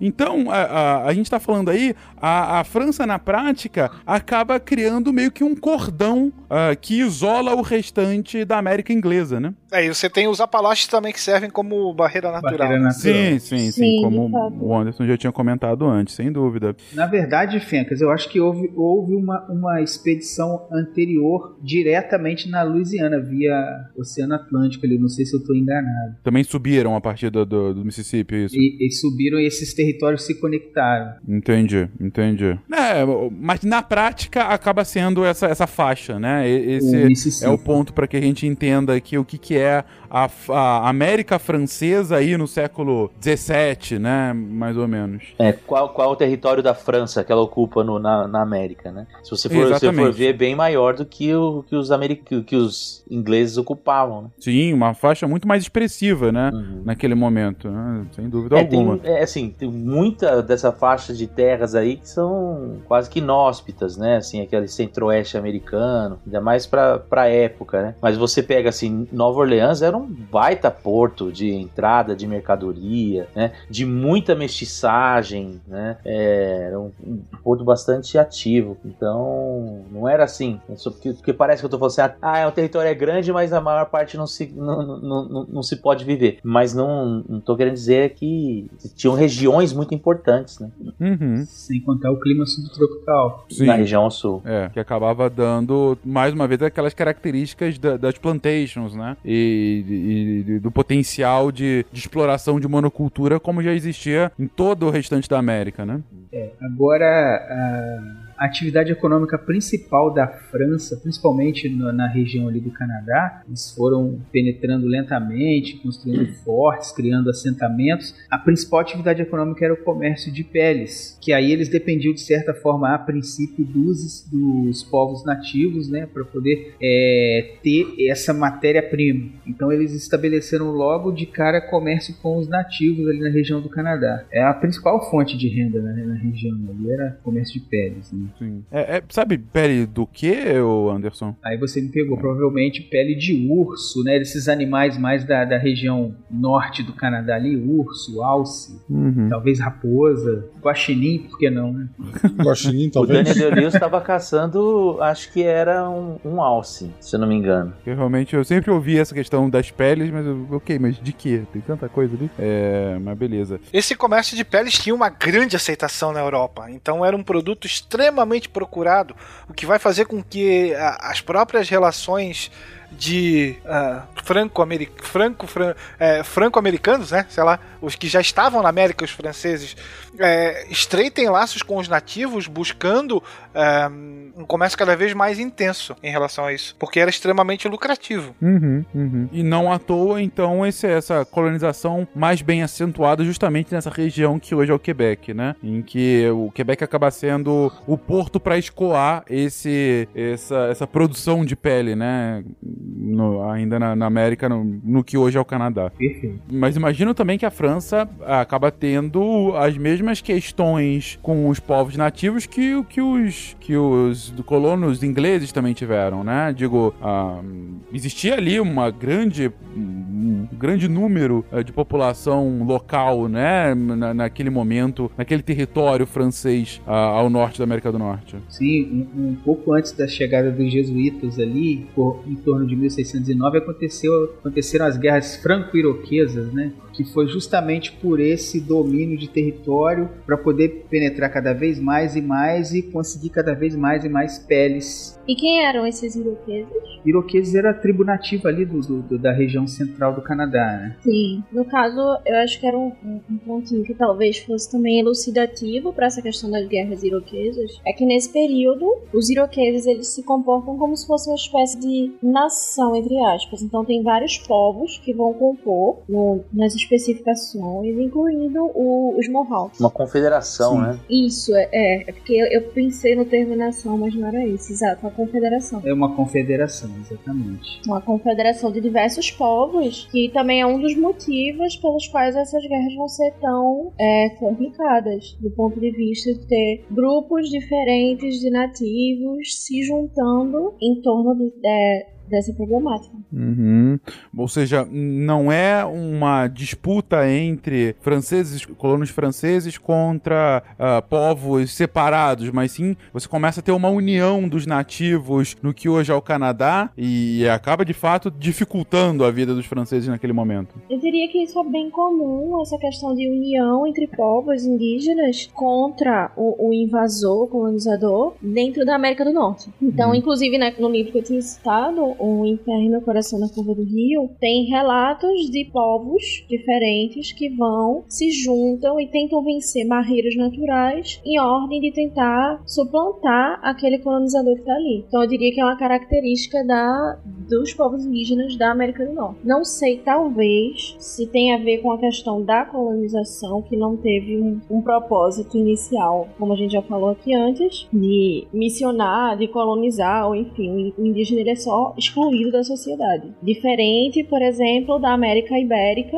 e de todos os outros processos que vão ser utilizados para tentar integrar esse indígena até como, como mão de obra mesmo. Uhum. Eu acho que essa, essa relação que os povos indígenas vão ter, até no quesito de resistência, ela é muito particular, tanto na América Latina quanto na América do Norte. Não, perfeito. O meu povo terá dor e degradação.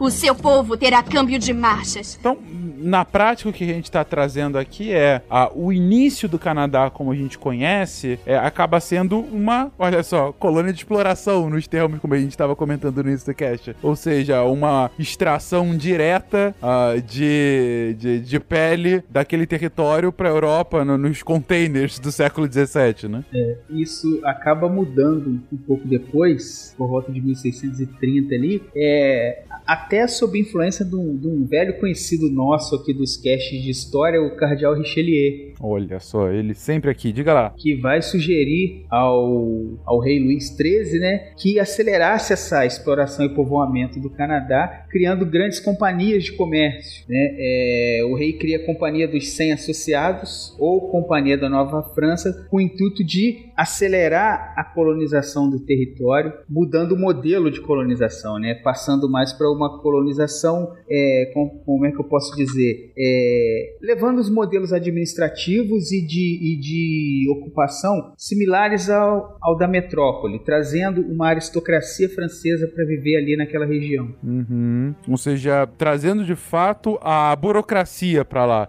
E Perfeito. não somente ser um entreposto. Perfeito. E a partir daí também começa mais intensivamente as tentativas de catequização dos índios, né? Uhum. Como o Will estava comentando anteriormente, né? Um processo similar aqui ao do Brasil. Em 1627, o cardeal Richelieu emitiu um, um, ato, e nesse ato ele dizia que os indígenas catequizados e cristianizados deveriam ser considerados como franceses. Isso tudo para incentivar o povoamento do território. É uma boa forma de você expandir o número de franceses no mundo, né? É. Excelente. Não, não é verdade? Se eles aceitarem também, vamos lá. Então ganhamos aqui mais força de trabalho. É... Mas isso não acaba sendo um pouco contraditório com a questão religiosa como fomentadora da colonização inicialmente? Digo, os huguenotes acabam fugindo, vindo pra, pra França para professar a sua fé e aí de repente tá vindo, tem outros povos entrando aqui talvez com, com outros tipos, ou não, ou, ou, ou a conversão acaba fortalecendo justamente as suas formas de fé. Boa questão. Se você tá fugindo de, do, do país originalmente porque você tá com uma, uma dificuldade de professar a sua fé ante as divergências religiosas, e aí de repente você vai para uma outra região, e aí o governo de França fala: não, beleza, agora os índios ah, é, é, é, que são convertidos, eles também passam a ser franceses. Ah, ok, mas é uma conversão é, pró ou contra huguenotes? Esse é o ponto, entendeu? Eu imagino que talvez não fizesse tanta diferença em relação à conversão ser huguenote ou católica, porque tem aquela ideia do, do selvagem. Então, a ideia dele conhecer a Cristo, seja de um jeito ou de outro, talvez fosse preferível a ideia ah, dele entendi. manter aquele estado de selvageria. Eu acho que já outro contexto também já, né? Isso, já, já, já, é outro contexto também. É, já, já, já é uma, um outro momento, né? Porque também, assim, da chegada dos primeiros Isso. huguenotes até esse período em que já se tem uma estrutura administrativa formada, uhum. é, é um bom tempo. Uhum. É, e aí ah, vai levar, inclusive, a adesão desse, desse modelo, né? De usar a própria Companhia de Jesus como alguém que, que, expande não apenas a cristandade, mas expande o, os súditos, né? Expande o número de súditos. É, isso vai gerar, inclusive, é, essas questões de que quando os, os colonos ingleses entram em confrontos contra os, os nativos na região do Ohio, eles estão entrando em, em conflito contra franceses, né? Sim. Porque eles eram tutorados pelo Estado. Então, uhum. é, é, é, um, é, esse é uma, um elemento, então, que você não tem na colonização britânica, né? A presença da igreja. É, não quer dizer que você não tenha a presença da religião, né? Na, na, na, na, colônia britânica, mas são várias. Então você tem assim, tem católicos, você tem quakers, você tem puritanos, você tem pilgrims, você tem, enfim, né? De vários. Não existe uma, uma, uma participação em que a igreja é partícipe da colonização, né? E aí ela, ela oferece essa essa saída de, olha, a gente pode usar as missões para expandir o número de súditos e ao mesmo tempo a, aumentar a relação de comércio e, e também salvar almas, né? Então é um pouco, é um pouco de já é um, já é um outro momento, ele já tem uma organização é, maior, né? Uhum, entendi, entendi. Bom, mas o ponto é que você tem então o estabelecimento de uma colonização de forma mais assertiva e diferentemente do que a gente estava vendo do ponto de vista da colônia inglesa, com uma presença do Estado muito mais expressiva aqui, né, gente? Vocês estão o tempo todo falando, não, porque o Richelieu fala com o rei, porque é, é, é, você tem um édito específico que vai para um lado, vai para o outro, ou seja, é de fato um Estado protagonista nessa, né, nessa colonização. É, a gente pode puxar uma figura aí, Fencas, que, na minha opinião, rivaliza com cabeça de vaca na, na, na, na questão de ser um explorador excêntrico, que é o René Robert Cavalier uhum. de La Salle. Esse cara, ele. Primeiro, ele, ele é meio causeiro, né? Ele era um, um, grande causeiro. Ele chegou dizendo na França que era fluente na língua dos índios iroqueses, sendo que isso era mentira, né? é, que já havia mantido contato e, e, tal e tal, já nas primeiras expedições que ele fez. Ele é o primeiro a fundar fortificações ali na região do, do Mississippi, do, do, da foz do Mississippi, da Louisiana, né? Eu não sei se é ele que nomeia, mas a região é nomeada em homenagem ao rei Luís XIV e ele volta para a França e consegue, consegue recursos para expandir o território francês e, segundo ele, conseguir chegar até o Rio Grande para poder tentar dominar o México. Mas para conseguir isso, ele coloca uma. Ele, ele coloca a, a, o rio Mississippi mais de 60, 600 milhas a oeste. Ele falsifica o mapa para que o rei pudesse ser convencido mais facilmente de que seria fácil a França conquistar aquele uhum. pedaço ali. Esse cara é uma figura interessante pra gente se aprofundar na Vai história comentar dele. um pouquinho mais? Ou... É, essa, essa expedição dele, e, e acho que ele próprio acreditou, na, ele mesmo acreditou na própria mentira, né? Hum. E consegue chegar até uma região ali eh, do Texas, que na época ainda era México, mas infelizmente sem, a, sem organização para fazer a expedição acaba se perdendo lá no meio e morrendo. Na verdade, ele, ele ele não morreu. A, a, o pessoal da expedição dele passando fome e, e no desespero acabaram por matá-lo. Caralho, que história horrível. Você trouxe a gente até aqui, é? É, porra, estamos aqui no meio do nada, um monte de índio em volta. É, vai morrer, safado. Você falou que conhecia isso aqui, que isso aqui você conhecia com a palma da sua mão. Fala, fala aqui pra mim agora, fala com ele. É, Inclusive, é, tem aqui uma citação da The Canadian Encyclopedia dizendo que o que era estranho é, era os seus homens não terem matado muito tempo antes. o, o, cara era um bom enganador, era um charlatão de primeira, de Esse fato, é o famoso né? falador passa mal. Caraca, que bizarro, cara.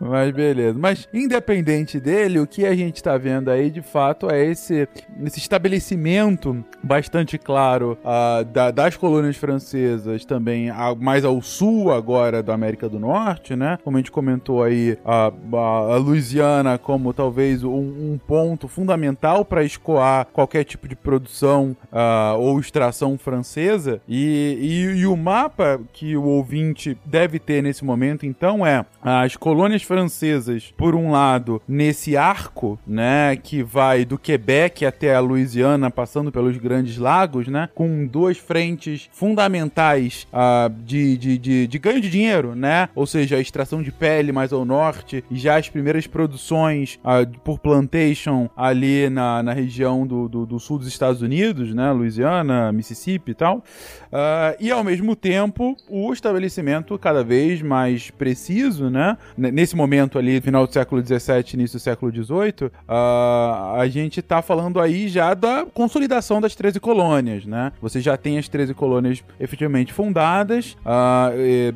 e, já uma, a Inglaterra uh, não tendo um papel fundamental levado para isso, e sim uma ação de, de vários povos distintos que acabam é, compartilhando territórios vizinhos, né? Com, e com lógicas e práticas uh, bem distintas entre si. É, esse é o cenário da colonização norte-americana aí nesse um século e meio que a gente passou nesse momento. E é um cenário também, como a gente já tá vendo, é um cenário em que uh, você começa a ter uma certa uh, rusga entre os colonos, né? Justamente porque eles começam a ir mais ou menos para territórios vizinhos, né? E, ter, ou começam a de alguma forma, como vocês comentaram, uh, colonos americanos, colonos ingleses, ah, expulsando ou exterminando aqueles povos indígenas para ficar no teu território, mas ao mesmo tempo povos esses que começam a virar franceses, porque estão sendo catequizados. É o famoso isso vai dar ruim, né, de alguma forma, vai vai ter algum tipo de problema aí no futuro. E vocês ao longo do cast já comentaram algumas vezes sobre essa guerra que é tão fundamental para entender a história da América do Norte no século XVIII, que é a Guerra dos Sete Anos, que Guerra essa que a gente não vai falar desse episódio, porque o buraco é bem mais embaixo. E Mas fique aí, ouvinte,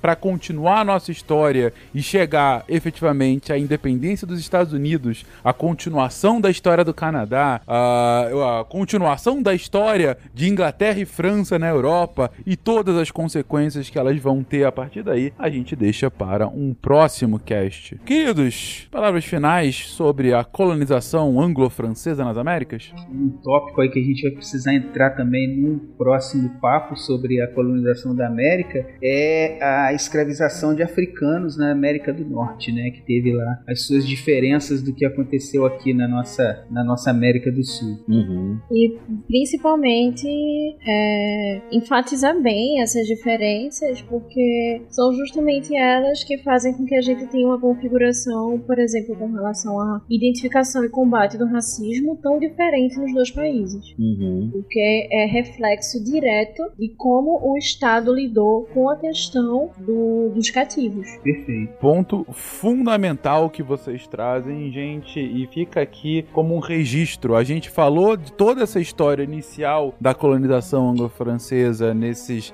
nos séculos 16, 17, início do 18, e é impossível falar disso sem mencionar o papel que tem a escravidão nesse momento. Uh, não só porque ela vai ter um papel da própria construção da economia da sociedade e até da política local naquele momento, como ela vai ter um papel fundamental para entender o resto da história, principalmente dos Estados Unidos a partir daí. Uhum. Então a gente tem que colocar essa variável na equação. A gente, de forma proposital, não mencionou, não explorou esse tema nesse cast, porque é um tema tão importante e transversal para a colonização da América como um todo que a gente vai comentar em um cast específico, possivelmente pela extensão dele em dois casts específicos, falando sobre uh, o que foi a escravidão na América uh, ao longo de três, praticamente quatro séculos, a partir do século XVI. Isso fica para um cast futuro. É. é porque assim tem uma a questão da guerra civil nos Estados Unidos construiu muito uma imagem de que a escravidão era um problema só do Sul, né? Uhum. E você e não é verdade, né? Então assim, por exemplo, na época da independência,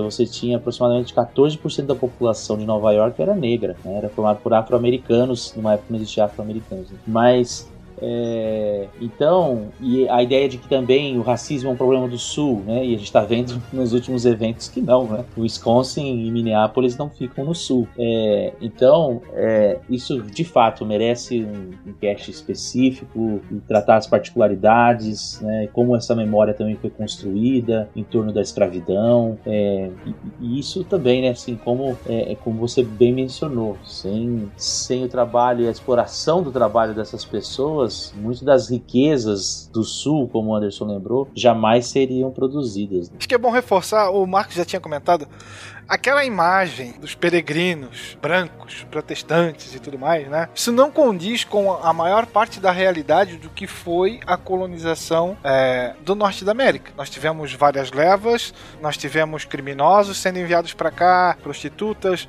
ou seja, a escória da sociedade. Tivemos sim perseguidos religiosos mais aquela visão do, do WASP, né? White Anglo-Saxon Protestants. É, é muito mais uma a imagem idealizada, daí talvez de uma ideia de nação, principalmente depois da independência, lá já no século XVIII, do que aquilo que realmente aconteceu. A gente não pode deixar de recomendar o fantástico episódio do South Park, né? É uma breve história dos Estados Unidos, que na verdade entra como um trecho lá do, docu do documentário Tiros em Columbine do, do Michael Ah, Moore, sim. né? É, é fantástico. E tem no YouTube, é só buscar aí que você encontra. Uma breve história dos Estados Unidos. Fica aí. Putz, eu nunca vi South Park. Olha só o Will se revelando. Tem, tem, tem coisas boas, mas tem coisa muito ruim. É. Uma representação muito boa. Que o Dia de Ação de Graças, em teoria, é uma representação do que aconteceu com os peregrinos e os indígenas. Uhum. No filme histórico, a família Adams 2, a Vandinha na encenação do colégio, junta os nerds excluídos para ser os indígenas. E ela muda um pouco a, a maneira como é demonstrada aquela situação. Recomendo a vocês que assistam. É um contrafactual em forma de teatro. Essa É, cena é excelente. incrível. É incrível, é Excelente. É, Essa Vandinha é incrível. é maravilhoso. Se pensa que esta terra lhe pertence, você tem muito ainda o que aprender. Pois cada planta, pedra ou criatura está viva e tem alma, é um ser. Se crê que só gente é seu semelhante e que os outros não têm o seu valor. Mas se seguir pegadas de um estranho, mil surpresas vai achar ao seu redor. Já ouviu o lobo ivando para a lua azul? Será que já viu um lince sorrir? É capaz de ouvir as vozes da montanha e com as cores do vento colorir. E com as cores